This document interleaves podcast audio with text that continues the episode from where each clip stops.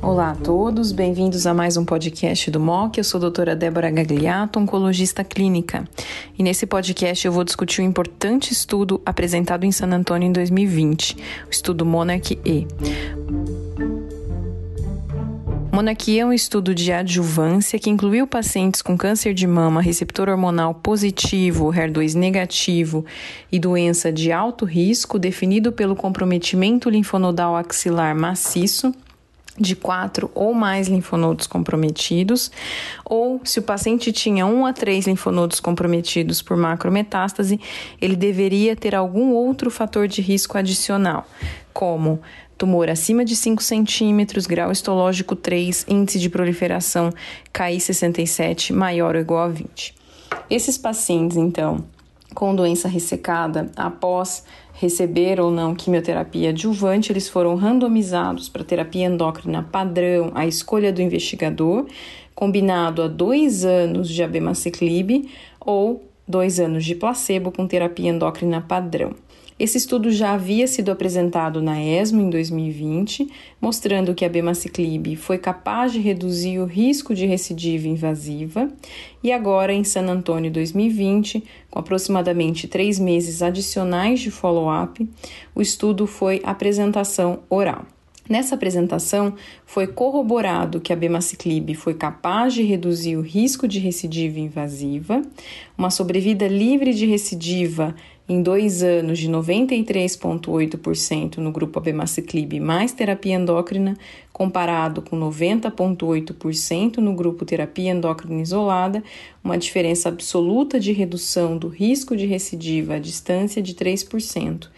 é uma redução relativa de 31,3% no risco de doença invasiva à distância. Além disso, em San Antônio foi apresentado um dado bastante interessante no grupo de pacientes com alto índice de proliferativo definido com o índice de KI67 maior ou igual a 20 na população por intenção de tratamento, em que a bemaciclib foi especialmente ativo nesse grupo e reduziu em termos absolutos o risco de recidiva invasiva em 4,5%, um ganho que é um pouco maior do que no, na população como um todo não selecionada por índice de proliferação de KI67. Então, esse grupo com índice de KI67 maior ou igual a 20 teve uma sobrevida livre de evento invasivo em dois anos de 91,6% com a BEMA mais terapia endócrina versus 87,1% no grupo terapia endócrina isolada.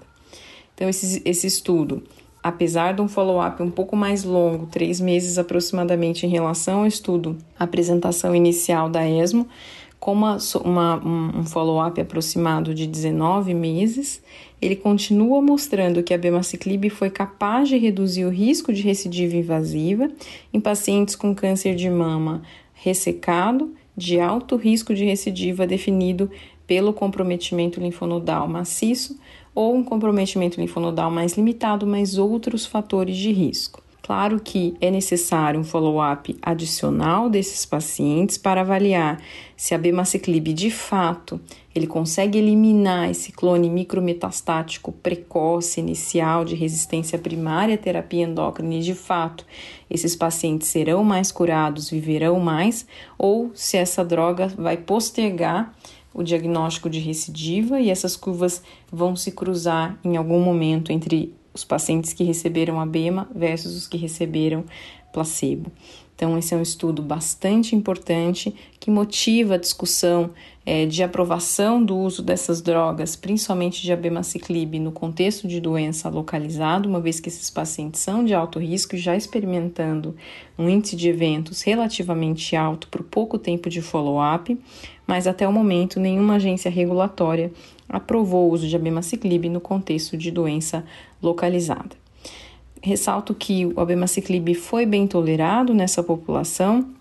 com uma descontinuação da droga por toxicidade ao tratamento em torno de 17%. A grande maioria dos pacientes que necessitaram descontinuar a droga, essa descontinuação ocorreu nos primeiros cinco meses de tratamento e realmente não houve novos eventos adversos estabelecidos que a gente já não conhecia é, do uso de abemaciclib no contexto de doença metastática, não houve nenhum evento novo nesse contexto de doença localizada. Muito obrigada pela atenção, siga o MOC nos principais agregadores de podcast e receba notificações sobre novos conteúdos.